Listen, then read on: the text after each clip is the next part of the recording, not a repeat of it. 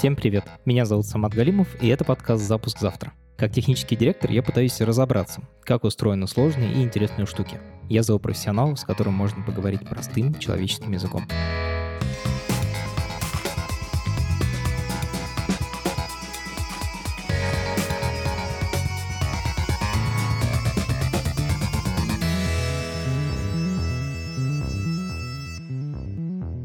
Наши редакторы и продюсеры очень просят напомнить о том, что для нас очень важны ваши оценки и комментарии. Оставляйте нам 5 звездочек, ну или ту оценку, которую вы считаете подходящей, в Apple подкастах. Пишите комментарии в кастбоксе. Для нас это очень важно. Вы могли заметить, что после начала все эпизоды были на тему повестки, то есть то, что происходит прямо сейчас, то, как происходящие действия влияют на нашу с вами жизнь. Мы поговорили о судьбе интернета, о судьбе лекарств, финансовой системы и так далее. Сегодня мы возвращаемся к технологической повестке. Сегодняшний эпизод об анализе данных, о том, как представить данные на картинке так, чтобы по ним было все сразу понятно. Это подкаст студии «Либо-либо». И мы его сделали вместе с сервисом онлайн-образования Яндекс Практикум. У Практикума есть курсы по разработке, по анализу данных и по английскому языку. Если вы хотите освоить цифровую профессию, переходите на сайт Яндекс Практикум и учитесь. Меня зовут Таня Мисютина. Я занимаюсь визуализацией данных. Я руковожу лабораторией данных, где мы создаем интерактивные визуализации и консультируем по визуализации и ведем учебные курсы. Давай начнем с каких-то очень простых вещей, чтобы вообще объяснить, о чем мы сегодня с тобой говорим где мы, как обычные люди, сталкиваемся с визуализацией данных, как потребители? Ну, первое, что приходит в голову, это погода. Приложение Гисметео, любые э, сайты погодные. Все, что касается финансов, э, любые курсы доллара евро, биржи, индексы, вот это все. Пробки, маршруты, все, что касается передвижения по городу, это тоже визуализация данных. Вот это то, с чем, мне кажется, сталкивается большинство людей в своей жизни. А вот, например, карта метро московского и вот этой схемы транспортной, это тоже визуализация данных? Нет, я бы не сказала. Ну, то есть здесь отсутствуют сложные данные, которые меняются постоянно. То есть сама по себе схема метро — это сложная структура, но ты ее, по сути, один раз визуализируешь. То есть это немножко другой класс задач. Зачем вообще визуализировать данные? Потому что это безумно интересная точка приложения инженерного ума. У меня есть один из любимейших моих примеров. Это карта, на которой показаны землетрясения, которые произошли там за последние 200 лет на земном шаре. И это очень простая штука. То есть из таблички, где были просто записи координаты, время, сила землетрясения. Мы получаем вот эту карту, на которой у нас землетрясения разбросаны по земному шару. Э, они в зависимости от силы по-разному окрашены, и это тоже интересно, потому что землетрясения, там, которые 4-5 баллов, они такие просто точечки, беленькие. А землетрясения сильные, 8-9 баллов, они показаны с такой светящейся обводкой, зеленой, желтой. И когда они накладываются друг на друга, например, вот в районе Тамбали, Таиланда, там, где сейчас самый активный какой-то вот этот сейсмоактивный пояс, на этой карте очень отчетливо проступают очертания тектонических плит. Очень круто, что мы не просто видим эти очертания этих границ, мы еще замечаем, что они разные. И даже ничего не зная о вот этих плитах, об их сдвигах, ничего не подозревая об этом, глядя на эту картину, ты задаешься вопросом, почему, что стоит за этой картиной. То есть вот в этом для меня магия, что проявилась какая-то штука, которую мы никогда бы не увидели в таблице, никогда. То есть ты получаешь такую новую перспективу Можете привести какие-то примеры, когда визуализация помогла увидеть данные ну, по-новому и вообще увидеть что-то, что в таблице не увидишь? Ну, это определенно пример с нашей э, визуализацией московского марафона, который мы делали в лаборатории данных. А сделали мы ее, потому что в 2013 году я впервые пробежала московский марафон, готовилась, и на каком-то из промежуточных забегов в конце нам прислали таблицу с результатами. И это была такая плоская таблица, где была фамилия, ну и там может быть город и время финиша. А когда ты бежишь, там же это же такой праздник. Там столько людей, все такие разные, все такие классные, каждый со своей скоростью, каждый со своей историей тренировок. И что вот это все, оно как бы схлопнулось вот в эту таблицу, как бы я в этом видела такую несправедливость, и я подумала, что свой первый марафон я хочу сохранить в каком-то более информативном виде. И мы подготовили визуализацию, где можно было посмотреть, как бегут все бегуны от старта до финиша последнего бегуна, что это такая разноцветная толпа, такой у нас был удав разноцветный, который движется по вот этому маршруту марафона. Вначале он такой весь собранный, стартуют все вместе, потом как он распределяется вдоль трассы. Вот, и на нашей визуализации есть высотный график марафона, как высота меняется на протяжении вот этих 42 километров. Вот, у нас есть, как меняется погода, потому что это тоже важно. Ты бежишь там при плюс 20 или ты бежишь при плюс 5 и под дождем. Каждый участник может э, найти себя в табличке, выделить себя и посмотреть, как он бежал, и как бежал его друг рядом с ним. А что ты реально знаешь про каждого бегуна, с какой скоростью он бежал, каждый момент времени? Конечно, нет. Э, там просто стоят ворота с какой-то частотой, там 5-10 километров. Э, марафон фиксирует по твоему чипу, когда ты проходишь вот эти ворота. Сколько человек там пробежало? Там, по-моему, 6 тысяч было на какой-то из последних. Это звучит как довольно сложный интерактивный продукт, но при этом, судя по тому, что ты рассказываешь, как будто тут у нас задача стояла не в том, чтобы что-то новое показать, а скорее передать эмоцию.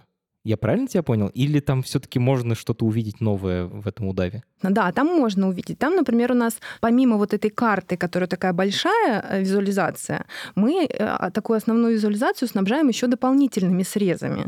Например, у нас там есть вот эта полово-возрастная диаграмма, как бы мальчики, девочки в разные стороны, сколько в каких возрастных категориях, но даже на этой штуке, которая довольно-таки стандартная, мы заметили одну очень важную, интересную историю. Дело в том, что там разный размер возрастных групп. То есть есть, например, возрастная группа 20-22, это пик спортивной формы. А есть 23-34, то есть предыдущая группа это 2 года, а следующая группа это 10 лет. И дальше они идут по 5 лет промежутками.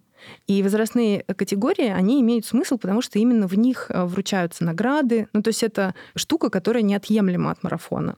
И при этом тут очень интересно, на нашей диаграмме мы сделали ширину столбца группы пропорционально количеству лет. То есть 2022 у нас тоненький столбец, а 23-34 он такой очень жирненький, а следующий в два раза меньше, потому что там по 5 лет от градации. А как бы площадь столбца, она пропорциональна количеству людей в этой возрастной группе. И тогда высота столбца, она равна среднему количеству людей, приходящейся на один год возрастной группы. Вот это сложный момент. Вот это уже непонятно, да. Что ты видишь как бы в этом? Я вижу, что у мужчин переход из группы 23-34 в 35-39, у них вот это среднее значение меняется незначительно. То есть те, кто бегут молодые, продолжают бежать взрослыми. Да. Если бы у нас не было вот этой ширины, мы бы просто видели, что столбец 23-34, он огромный, а столбец 35-39, он меньше. Но мы не могли бы сказать, за счет чего он меньше. За счет того, что у нас количество возрастов в два раза меньше. Или из-за того, что у нас народу. А. Вот. А у женщин в два раза почти становится меньше вот в этой возрастной группе 35-39 по сравнению с 23-34. То есть, когда женщины взрослеют, они в два раза меньше начинают бегать, чем мужчины. Да, да, переход вот между возрастными группами видно на нашей диаграмме. И это фантастический факт, вот, при том, что я сама иллюстрация просто живая этой разницы, потому что вот я как там, сколько мне было, 27, наверное, я пробежала марафон, 28. Вот. И с тех пор я не то что марафон, я вообще уже практически не бег. Обалдеть. Слушай, это реально крутой инсайт, я не знаю, открытие, которое легко сделать на основе этой картинки, а без нее нужно прямо что-то отдельно садиться и считать. Ну вот насчет легко, у меня даже на курсах аналитики данных приходят ко мне, и они со мной спорят, что ну как бы до этого же надо допереть, что это здесь есть информация. И до этого реально надо допереть вот понять, что значит ширина, что значит высота и как это проинтерпретировать. Но как бы если у тебя нет этой визуализации, у тебя вообще нет возможности сделать этот вывод. А визуализация, она как бы тебе эту возможность дает. Я хотела еще про марафон маленький, очень простой еще инсайтик рассказать. У нас еще есть диаграмма финишей, и на ней есть очень явные пики. Я тоже всегда на курсе спрашиваю, как вы думаете, что это за пики? Пики — это значит, что в какой-то момент времени количество людей очень резко возрастает. То есть идет более-менее равномерное распределение, а потом в какой-то момент времени очень много людей финишируют. Даже я могу предположить, что это такое. Это какие-то круглые числа, люди пытаются добежать в определенное время. Вы бежите с четырех, вы бежите с трех сорока пяти, трех и трех часов. Вот эти вот четыре пика у нас очень хорошо видны на визуализации. Очень крутой пример. Значит, землетрясение и марафон. Прям совсем, кажется, разные вещи, но при этом что-то общее в них есть. Да. А есть какие-то примеры, когда визуализация данных вредна? Ну или как минимум лишняя? Ну, очень много примеров, которые я просто, в принципе, не отношу к задачам визуализации данных. Это там, где нет сложных данных. Это там, где есть 5 каких-то чисел, там 10, 20 чисел, ну даже 100, ну то есть там 100 это как бы на границе. Небольшие наборы отлично воспринимаются в таблицах. Если нужен какой-то рейтинг стран по какому-то одному параметру, здесь не нужна визуализация данных. То есть это точно не помогает считыванию информации. Это помогает сделать какую-то эффектную штуку и там, может быть, ее задорого продать. А теперь рекламная пауза. Я хочу порекомендовать вам новый подкаст. Он называется «Рабочее название». Это подкаст Яндекс Практикума про работу в изменившемся мире. Как найти работу и как вообще работать, когда сил вообще ни на что нет. Ведет его Ксюша Авдей. Ксюша была у нас в подкасте, она очень классный карьерный консультант и зажигательный рассказчик. Кстати, на следующей неделе будет эпизод со мной. Подписывайтесь, ссылка на этот подкаст есть в описании к этому эпизоду. В моей картине мира визуализация происходит так. Я сначала выбираю, какие именно данные я буду показывать, и дальше у меня есть какие-то способы, там, не знаю, графики, столбики, диаграммы, еще что-то, и я, и, значит, их применяю. Это так работает? Ну, очень расскажи, как это на самом деле устроено. У меня немножко другой философский подход. Мне не очень нравится, когда мы пытаемся взять данные, которые у нас есть, и запихнуть их в какой-то формат, который вот из тех, что мы знаем. Вот у нас есть библиотека форматов. Так, вот это тут не подходит, тут не подходит. Ну вот сюда попробуем их запихнуть. Вот как бы я так не люблю. Я люблю дать данным свободу. И для этого у меня как раз вот мой алгоритм со мной очень классно работает. Так, алгоритм, расскажи про него. Это очень хорошо в примере с марафоном получается объяснить. Вот на входе есть вот эта табличка с финишными результатами. Первое, что я делаю, я думаю, откуда эти данные взялись? Что произошло в реальном мире, чтобы в таблице оказались вот эти данные? И это первый шаг моего алгоритма. То есть без этого я не начинаю визуализировать данные, без того, чтобы разобраться, что это за сущности, что это за свойства, как это все выглядит в мире, в реальном. А что ты себе представляешь в случае марафона? Я прям представляю вот эту толпу бегунов, как, значит, эти люди с разными флажками из разных стран, какой они все разной форме, какого они разного возраста. И вот это вот все мне хочется проявить начинает хотеться вот эту сложность перенести на экран. Вот эту штуку я называю реальность данных. Так, вот значит, ты провела этот обратный процесс и представила в голове, как происходил этот марафон, исходя из той таблицы. Что дальше? А дальше подключается физика, мое основное образование. И мы начинаем вот в этой вот э, реальности данных, мы начинаем искать элементарные частицы какая сущность, какое событие, какой объект реальности данных мы считаем вот этим неделимым кирпичиком, из которого все остальное можно выстроить. О, прямо атом, так. Да, вот мы прям ищем. То есть в примере с землетрясениями это просто. Это одно землетрясение со своими свойствами, со своей координатой, со своей силой, со своим временем. В примере с марафонцами это тоже просто. Это бегун. У него есть координата, которая меняется во времени, у него есть пол, у него есть возраст, страна. Но в некоторых задачах это очень сложно сделать. В некоторых задачах прям основная работа происходит вот на этом этапе. У нас был, например, э, такой запрос один раз. Прислали данные с сайта, где люди готовятся к сдаче экзаменов по правилам дорожного движения. Вот. И там, значит, в данных там есть и конкретные пользователи — которые отвечают на вопросы разных билетов. Получаются у них разные результаты. Кто-то там угадывает, кто-то не угадывает, кто-то знает, кто-то не знает.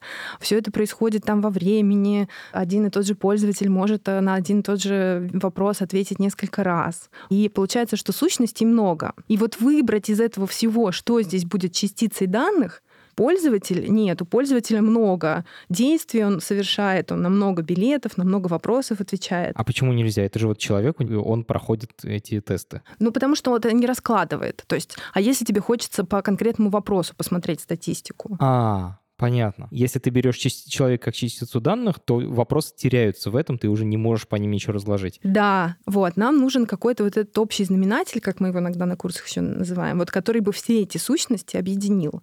И э, не буду интригу нагнетать. В общем, в случае этой задачи вот эта э, частица данных здесь будет попытка. То есть это попытка конкретного пользователя ответить на конкретный вопрос, конкретного билета. Он при, в этой попытке он выбирает конкретный вариант, и вот после того, как мы выбираем попытку, мы можем посмотреть статистику по одному вопросу, по одному билету всех попыток. Мы можем смотреть статистику пользователя. Например, мы можем посмотреть, как пользователи с первой попытки отвечают на вопросы всех билетов. И вот это то, что стало нашей визуализацией в конце, ну то есть такой как бы центральной идеей, которую мы сделали. То есть какие-то вопросы более сложные, какие-то более простые? Да, мы это видим, какие вопросы более сложные, более простые. А потом мы начинаем двигать слайдер попыток, и мы видим, что какие-то вопросы зеленеют, и там со второй попытки, с третьей попытки люди научаются на них отвечать. А какие-то вопросы есть, которые, я не буду врать, но до десятой попытки у нас там точно есть, 30% человек продолжает ошибаться в этом вопросе. Представляешь? Господи, ужасные вопросы. Ну, это явно, как бы это проявляет суть наших данных. Это вопросы с подковыркой какие-то, на которые нужно обратить особое внимание при подготовке к экзаменам. Вот это кайф в этой задаче это вот ровно то, что мы сформулировали, что у нас есть эта попытка, это как раз и дало возможность результат такой получить. То есть это центральная как бы получилась мысль в итоговой визуализации. Хорошо, вот ты нашла вот эту части, неделимую частицу, этот атом. Что тебе дальше нужно с ним сделать? А дальше следующий абсолютно магический этап. Вот у нас есть в базе данных вот это множество одинаковых объектов, и мы его переносим на экран просто. В самом простом случае мы просто можем сказать, что вот у нас черная точка, это один экземпляр частицы данных, например, бегун или, например, землетрясение. Удивительное в том, что на экране не самом большом ноутбука можно показать десятки тысяч таких точек. То есть вот они у тебя минуту назад лежали в базе данных, и ты никак, ничего не мог с ними сделать. А потом ты перемещаешь их на экран, и вот эти там 20, 30, 40 тысяч точек, они у тебя материализуются. А потом, например, тебе нужно понять, вот среди вот этих всех попыток, которые были, у тебя больше было правильных ответов или неправильных. И у тебя две горочки, получаются, такие кучечки. И ты говоришь, я вот одни покрашу красными, а другие зелеными. Или одни положу направо, а другие налево. И все, и ты это уже видишь. А дальше ты можешь таким способом проявить ну, достаточно много измерений. То есть ты можешь задействовать размер, ты можешь задействовать форму, ты можешь вместо точечки написать какой-то текст. Получается, что у тебя уже какая-то часть информации, которая была, опять же, скрыта в базе данных, которая была доступна при наведении на объект, она проявилась. Мне очень понятна идея о том, что переводим нашу какую-то таблицу из одного вида в тот вид, в котором у нас есть много объектов с одинаковым набором свойств. И дальше столбцы в базе данных переводишь в визуальные свойства. Качественные, количественные, любые свойства можно таким образом проявлять. Концептуально на метауровне понятно. А как на практике, ну, конкретно, как это получается? Потому что в моей картине мира слово визуализация данных — это все равно график, например. И вот мне как бы непонятен переход — это момент магии. Последний шаг. Ты выбираешь, в каких осях ты хочешь смотреть вот на эти точки. За время работы с данными, за время попыток придумать какую-то методологию для этой работы, у меня получилось декомпозировать визуализацию и понять, что у нас есть два экранных измерения, я это называю каркасом. И любые параметры данных, абсолютно любые, мы можем привязать к горизонтали и к вертикали. Мы, например, называем каркасом карту, столбиковую диаграмму. Это один из каркасов. На самом деле каркас — это просто связь горизонтали и вертикали, то есть двух экранных измерений с параметрами данных. Например, если это карта, то у тебя привязка горизонталь и вертикаль — это долгота и широта или наоборот.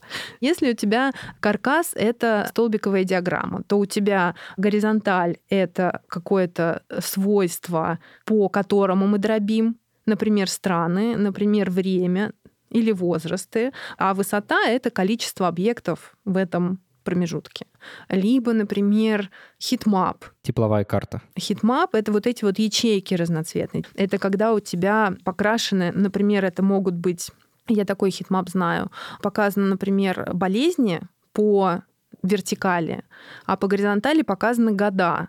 И это болезни, которые заразные, и от которых в какой-то момент стали делать прививку. А в ячейках что? В ячейках количество заболевших каким-то цветовым кодированием. И, соответственно, на таком хитмапе там очень хорошо видна вот эта граница, когда там в какой момент появилась вакцина и как болезнь себя ведет до и как она себя ведет после.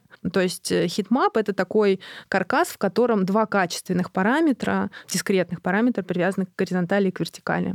Как понять, каким данным какой из этих способов стандартных лучше подходит? А в какой момент нужно вообще что-то новое придумать?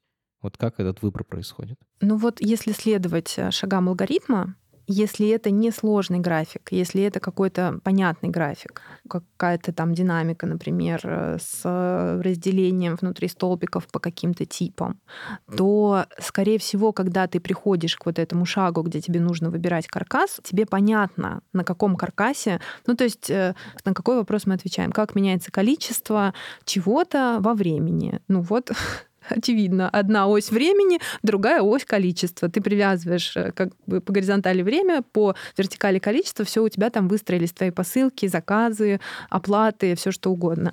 Хорошо, можешь, пожалуйста, просуммировать свой алгоритм Получается, ты выбрал частичку. Сначала описали реальность данных, увидели общую картину целостную, в которой все совсем связано, все параметры каким-то образом друг из друга выводятся. Потом выделили строительный кирпичик, из которого мы можем целиком вот эту реальность данных построить, частицу данных, перенесли ее на экран и выбрали, каким способом мы будем ее отображать. Это может быть точка, кружочек, линия, все что угодно в зависимости от контекста.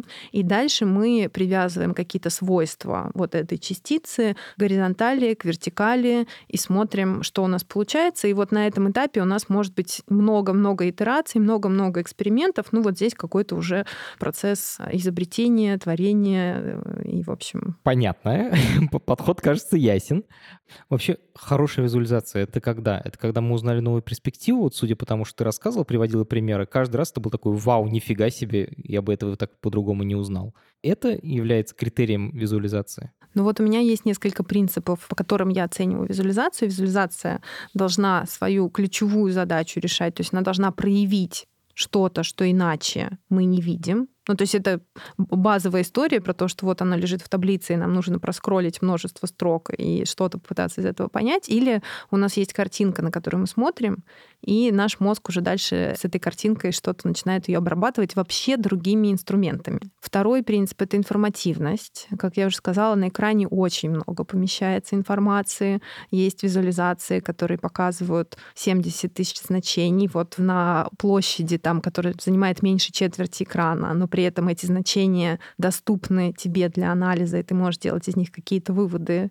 Вот, есть еще многомерность. Это вот то, что я приводила в пример на московском марафоне, когда ты много разных граней, много разных срезов, много разных свойств помещаешь в одну визуализацию. И тоже тут все, что важно для бизнеса, все, что важно видеть, все срезы мы стараемся упаковать в какой-то один лаконичный формат, чтобы фильтры можно было комбинировать между собой, чтобы на все можно было смотреть в разрезе чего-то другого, э, комбинировать эти разрезы. И вот ну, это тоже дает мощь визуализации визуализации как инструмента анализа.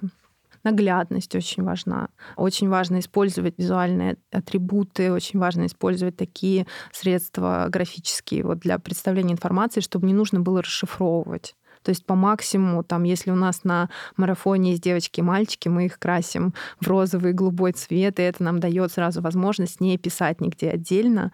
Но марафоны давно проходили, еще не было не бинарных участников в те времена. Вот, сейчас это такая тоже интересная задача, которую как-то э, будем решать.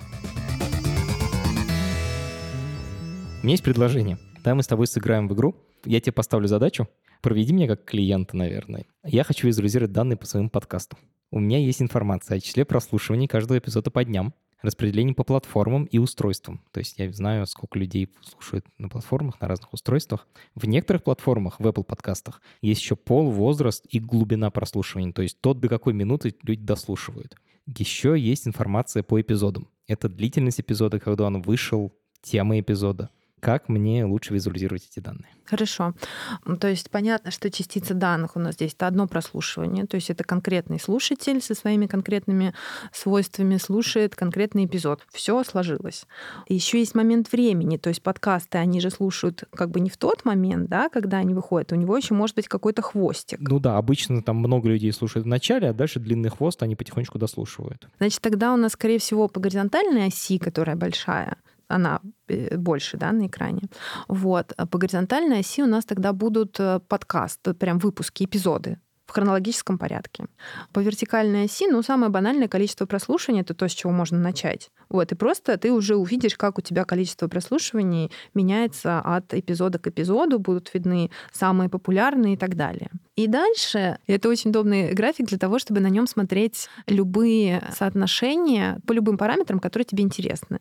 Например, ты рядом можешь вывести, ну, либо просто такие переключалочки там э, по платформам, по устройствам, по полу. У тебя не так много параметров, и кажется, что их все можно вывести в один аналитический инструмент, выбрать несколько форматов представления классных и дальше уже с ними играть. В твоем случае я не думаю, что прям какие-то супер неожиданные инсайты будут, когда ты просто сделаешь какое-то одно представление. Я думаю, что все самое интересное будет крыться на стыке, когда ты будешь переключать, например, смотреть, ну там, не знаю, на, на девочек, там, которые смотрят через Spotify. Ну, то есть, короче, вот на стыке вот этих параметров ты можешь увидеть что-то интересное. Вот немножечко сделать шаг в глубину. Я придумала, кстати, знаешь что? Я придумала, как показать твой длинный хвост на графике по эпизодам. Тебе нужно просто вот эти прослушивания, которые не в первый день, красить разными цветами. То есть взять один цвет для первого дня, второй цвет для второго, третий для третьего. И ты увидишь, как в эпизодах отличаться будут картины именно, сколько пришло в первый день и сколько пришло в хвосте. Можно будет увидеть, какие эпизоды долгоиграющие, а какие эпизоды просто повесточные, типа в первый день выстрелили, все. Интересно, я не думал о том, что вот так это можно показать. Есть еще несколько вопросов, которые вот по этим данным, они немножко шуточные, но я хочу их немножко добить. Например, есть два вопроса. Первый. Продюсер хочет решить, можно ли поменять ведущего. Можно ли на этот вопрос ответить с помощью визуализации данных? Ну, сходу кажется, что ну, нет до тех пор, пока ты не пригласил другого ведущего, собрал какое-то количество эпизодов. А у нас есть несколько эпизодов, в которых участвует редактор Юлия. Тогда, конечно, можно, ну, как минимум, сравнить то есть вот представь, у тебя есть вот эта твоя история, где у тебя по эпизодам есть вот эта разбивка, и ты просто сверху или там слева делаешь эпизоды только свои, а там справа показываешь... Ну, ты это можешь прям разделить. Вот у тебя эпизоды такие, эпизоды такие. Вот так это выглядит. Тебе даже не надо их искать внутри списка эпизодов. Ты их просто раз, разложил в две кучки, разделил и смотришь на них. Основной вопрос, который возникает, насколько это связано с тем, что этот эпизод вела Юлия Яковлева, а насколько с какими-то другими параметрами, которые, например, он, например, на такую тему, которая у всех хорошо заходит. То есть как вычленить эти факторы? Как бы все, что у тебя есть на визуализации, это ты видишь подписанную тему эпизода, и дальше уже, как бы, опять же, твой мозг может, например, понять, что если с редактором популярность очень высокая везде или популярность очень высокая в одном посте, то есть это же тоже разные картинки будут. Но как бы если твои данные в принципе позволяют сделать такой вывод, то визуализация тебе поможет. Если у тебя там три эпизода всего, и они ни о чем не говорят, то визуализация тут тоже не поможет. Здесь достаточно просто все. Вопрос, который всех нас волнует, тех, кто занимается подкастом. Все ли мы делаем правильно? Становимся ли мы популярнее? Здесь важно определить критерий ну, то, что, да, там KPI называется. То есть что вам интересно? Вам интересно увеличивать прослушиваемость, глубину, вот эту, про которую ты сказал, да? Или вам интересно, э, чтобы длинный хвост, э, чтобы подкаст там не терял, например, популярность? Или вам, в принципе, интересно, чтобы прослушивание становилось больше? И дальше уже отталкиваясь от ответа на этот вопрос, на что вы хотите сказать, а может вы на все три параметра вместе хотите смотреть. И это можно сделать с помощью визуализации. Можно три параметра, как бы можно шесть проявить. То есть три точно можно проявить на одной картинке, чтобы они все вместе как-то играли. И в зависимости от этого уже делать вывод, например, что что-то растет, что-то не растет, или вообще все замечательно. Таня, ты сейчас рассказываешь мне о том, что давай так покрутим, давай так покрутим. А насколько реально Вот между тем, что ты подумала, и между тем, что получила, сколько труда твоего нужно для того, чтобы посмотреть разные разрезы, например? Сколько времени нужно? Слушай, ну это сейчас прозвучит, наверное, просто как супер э, реклама, но есть такой инструмент табло, и вот то, что мы с тобой обсуждаем, там можно типа так покрутим или так покрутим. Это делается прям одним движением мышки как раз вот эти эксперименты, что мы положим на одну ось, что мы положим на другую ось, и что мы получим в результате, они там очень просто делаются. И там очень, как бы, почему я его еще люблю и почему мы именно его сейчас на курсах используем, потому что методология, которая лежит под капотом табло, она очень близка к моему алгоритму, несмотря на то, что мы как бы параллельными путями в эту точку пришли. Пользуешься ли ты какими-то другими инструментами и вообще насколько важен инструмент? Я вообще пользуюсь программистами. Так. Ну, то есть в лаборатории у меня был прям штат, э, даже уже сейчас не скажу, ну, человек пять, наверное. Нифига себе. Программистов, которые делали все, что мы делали, и это делали с использованием библиотеки D3. D3 — это библиотека для JavaScript, в которой нужно прям программировать, программировать. Это не то, что слайдер подвигал. Честно говоря, я пытался разобраться в D3, и у меня не получилось, при том, что я немножко умею программировать на JavaScript. Последний раз я воспользовалась программистом, когда мы с Сергеем Кашиным делали визуализацию по данным про ковид. Журналист Сергей Кашин, кто это? Это блогер, технический директор, видимо. Я вот боюсь сейчас соврать. В общем, технарь, так. И что вы сделали, можешь рассказать? Когда вот эта вся закрутилась там история с ковидом, мне пришла в голову идея одной визуализации. Это то просто, как я на эти данные смотрела. Я тогда заходила на «Медузу» и а, проверяла Россия, вот те страны, которые вокруг России сегодня, и завтра по сравнению с теми странами, с которыми там, когда у нас было еще 5 случаев, там 10 случаев, вот эти страны, которые в списке стоят вокруг, как бы что в них происходит. Мы их обгоняем, тех, с которыми были рядом вчера. То есть я не цифрами оперировала, а я оперировала вот этим местом в этой табличке, вот. И мы с Сергеем сделали визуализацию, которая показывает, как меняются места в какой-то момент там Штаты вышли на первое место, и в какой-то момент их там с этого места подвинули. Там они обогнали Китай, потом кто-то обогнал их. То есть вот там видно вот это вот... Соревнование стран. Да, да, да, в плохом смысле. Никто не хочет быть на первом месте. И мы вместе сделали такую штуку. Там очень прикольно получился сделать эффект, когда страна переходит какой-то рубеж, там тысячу, а, пять тысяч, десять тысяч и так далее. А, там мы меняем цвет подложки. И вот эта подложка, она превратилась в такую разноцветную карту, градиентную, как бы путешествие стран по вот этим большим числам. И там очень все получилось математично, очень красиво, как я люблю. Таня, как тебе обычно ставить задачу? К тебе приходят вот с конкретными вопросами, или тебе говорят, вот у нас куча данных, сделай красиво? По-разному, и так, и так бывает. Конечно, если это какие-то бизнес-дашборды, я всегда общаюсь, э, созваниваюсь, задаю вопросы, потому что реальность данных, она не всегда очевидна. Если это какой-то бизнес, там много всего очень может быть под капотом, каких-то сущностей, непонятных связей. Это все очень нужно детально в этом во всем разобраться. И как раз вот в процессе этого общения, когда ты узнаешь все о предметной области от человека, который непосредственно заинтересован в результате, обсуждаете реальность данных, я задаю вопросы, что важно видеть, какую-то постановку задачи формулирую, тоже достаточно там одного абзаца текста для этого обычно бывает. И дальше мы уже движемся какими-то итерациями, показываю, что получилось, нравится, не нравится. А это суперстандартный дизайнерский процесс. Я долго занималась дизайном интерфейсов, и вот эти штуки, они все мне очень легко даются, и мне тут чаще даже непонятно, что может быть непонятно или что может не сработать, как можно не услышать, как можно не понять, на какой вопрос нужно давать ответ. Насколько вообще нужно хорошо разбираться в предметной области, в теме, которую ты визуализируешь? Насколько тебе приходится глубоко погружаться? Ну, насколько возможно, насколько позволяют э, когнитивные способности. Мы вот делали для наших ученых биоинформатиков визуализацию. Они анализируют ДНК кишечного э, микробиома и разбираются какие-то свойства тебя как человека, они выводят на основе свойств твоего ДНК э, бактерий, которые живут в твоем кишечнике. Супер интересная тема есть гипотеза, что типа мы во многом зависим от того, что у нас в желудке. Да, так, да, так, да. Так. Да, вот. И там как бы ребята очень серьезно, очень много лет уже этой темой занимаются. И как бы не все, что они делают, но все, что касается того исследования, для которого мы визуализируем данные, нужно понять максимально детально, что значит буковки, что значит какие-то эти там коды участков, генов, которые отвечают, за что они отвечают. Ну, то есть вот эти все связи нужно построить. Ну, это самое интересное, мне кажется. Ну, кроме конструирования потом формата, который это все представит, я стараюсь максимально глубоко погружаться. А что, реально ученые заказали вам визуализацию? Да, ее даже опубликовали в журнале Oxford Bioinformatics. Вот это круто. Расскажи про профессию. Ты сказал, что начинала как дизайнер интерфейсов. А вообще есть такая отдельная профессия визуализатор данных? Это сейчас, наверное, нескромно прозвучит, но мне кажется, в какой-то момент я ее себе придумала.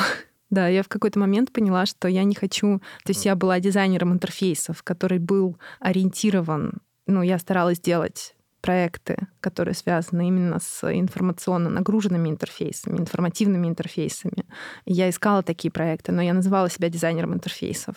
Вот. А потом я решила, что я как балерина, которая хочет зарабатывать только балетом, не буду больше делать никаких проектов, кроме визуализации данных. И это, собственно, был момент, когда я открыла лабораторию данных и сказала, что вот за визуализацией интерактивной приходите к нам. В чем разница между дизайнером интерфейсов и человеком, который все время занимается только визуализацией данных? В чем, как бы, в чем разница? Но все-таки дизайнер интерфейсов это очень широко. То есть, например, дизайнеру интерфейсов ну, как я себе представляю, как заказчик, что дизайнеру интерфейсов можно принести систему, в которой будет визуализация данных, но, например, вокруг нее будет сложный процесс, ну, условно, там, какого-нибудь там создания заказа с большим количеством полей, с несколькими этапами, например, этого создания. И это, как вот э, проповедует э, замечательное бюро Горбунова, это никогда не про формочки, не про иконки, не про кнопочки. Это всегда про то, что ты должен погрузиться, опять же, в предметную область, но погрузиться по-другому, не как я, когда я работаю с данными, а погрузиться именно вот в этот процесс, в то, что можно улучшить в этом процессе, оптимизировать в этом процессе, как можно эту формочку там от э, трех этапов сократить до одного, и как там все написать человеческим языком. И как бы если ты дизайнер интерфейса, это будет высоконагруженный, информационно нагруженный интерфейс, но как бы все равно там будет большая часть работы, которая не про вот это жонглирование разными параметрами и разными визуальными атрибутами, а про работоспособные системы и бизнес. И, наверное, для меня вот в этом разница, что когда ты дизайнер интерфейсов, у тебя нет возможности, ну что, понятно, что у тебя всегда есть возможность отказаться от любого проекта, но вот с точки зрения того, как ты себя позиционируешь, что как будто это про тебя. Ты сказала, я в какой-то момент себе придумала эту профессию. Это только ты ее придумала или... Но мне кажется, что большая часть людей, которые сейчас занимаются визуализацией в России, это люди, пришедшие из смежных профессий. То есть кто-то больше с таким вот техническим бэкграундом, как я, которые приходят из дизайна интерфейсов, из может быть, даже из каких-то инженерных там историй, из каких-то научных лабораторий. Медицинские визуализации очень классные ребята делают наши. Есть люди, которые больше приходят как бы со стороны граф-дизайна и, может быть, так, даже такой более гуманитарной повестки. Это какие-то могут быть исторические истории, рассказанные там задействованием визуализации. Вот. Но я не знаю, наверное, никого из своего окружения, кто бы в России отучился на дизайнера визуализации. Но есть наш учебный курс. Стараемся учить. Теперь хочется байк твоих, War Stories. Можно ли сделать хорошую визуализацию в PowerPoint? Можно скриншот сделать и вставить в PowerPoint. А в Инстаграме? Слушай, я тут недавно, не знаю, э, знаешь ли ты блогера такого Олю Маркес, музыкант, вот, и она на День матери такую сделала у себя в блоге перекличку. Надо было написать, сколько тебе лет, сколько у тебя детей, и, ну, просто ручкой помахать. И я в какой-то момент, мне так понравилось, сколько там откликнулось мам, активных читательниц. Я в какой-то момент спарсила эти данные и просто сделала очень примитивную, реально два часа вечером потратила, сделала очень примитивную визуализацию. Ты даже в инсту Оли закинула, она там ее пошарила. Ну и фишка была в том, что каждая мама могла себя найти. Там было, чем больше твой столбик, чем больше у тебя детей, соответственно, он розовый, если это девочки, там какой-то серенький, если смешанные, и э, голубенький, если мальчики. И вот там, короче, можно было прям потыкаться и найти, и там э, какие-то даже незнакомые мне мамы находили себя, кликали и выкладывали скриншот с собой на этой визуализации всех мам, которые, значит, э, любят Олю и читают ее. Обалдеть. Вот, это визуализация в Инстаграме.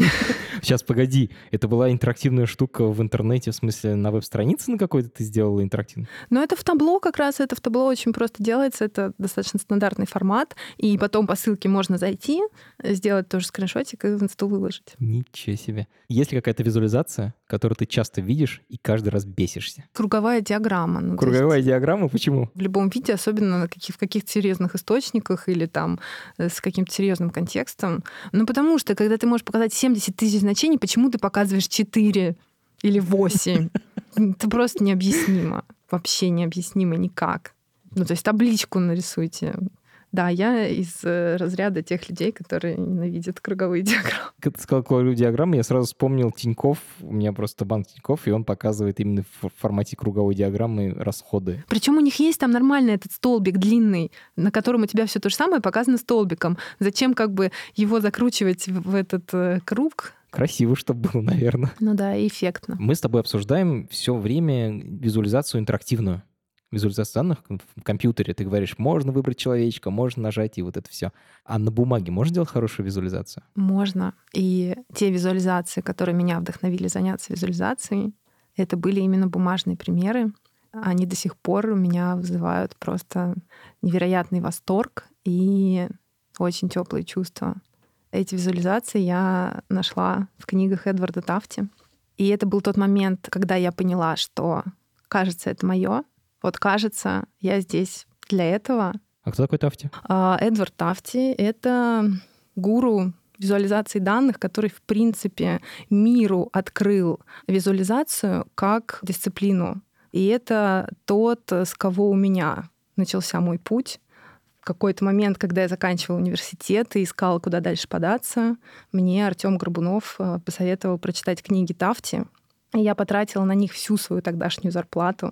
Два месяца ждала, когда они приедут с Амазона. Но оно того стоило. Я открыла первую книгу, и читать ее было непросто, потому что у Тафти такой язык, у меня реально был словарик, в который я выписывала новые слова, и отдельная тетрадочка, где я пыталась из этих новых слов составить какие-то фразы, чтобы ну, мой мозг вообще понял вообще, о чем речь идет. Но так как я потратила всю свою зарплату и два месяца ждала, как бы я была на это готова первое время после того, как мне приехали эти книжки Тафти, мне хотелось просто всем ходить и показывать эти графики. Посмотрите на это, как это круто, как это умно. Вот. И мне, конечно, очень захотелось разобраться, как это работает, захотелось научиться делать так же. Вот. Ну и примеры — это карта нашествия Наполеона на Москву и его последующего отступления, где очень хорошо видно, как огромная армия, там десятков тысяч человек, а, там она показана толщиной размер армии, видно, как а, она движется по маршруту, постепенно уменьшаясь, разворачивается под Москвой и возвращается на позиции, откуда она стартовала, там порядка, ну то есть там какое-то тысяча человек, что ли, вернулось. И ты видишь эти потери своими глазами эту историю. Там на, этом, на этой карте показана температура. То есть ты видишь, в какие моменты из-за холода потери связаны с погодой. Ты видишь э, переправу через Березину, где просто вдвое уменьшается это войско, которое там к тому моменту туда дошло. То есть это история, которая рассказана на плоской бумажной карте. Вот, очень крутая штука. Очень круто, и это чем-то напоминает мне вот твою змейку, про которую ты рассказывала в самом начале с э, марафоном. Марафон определенно вдохновлен Тафти и этой конкретной картой Минара. Ну и много там было еще других классных примеров, которые также меня заворожили.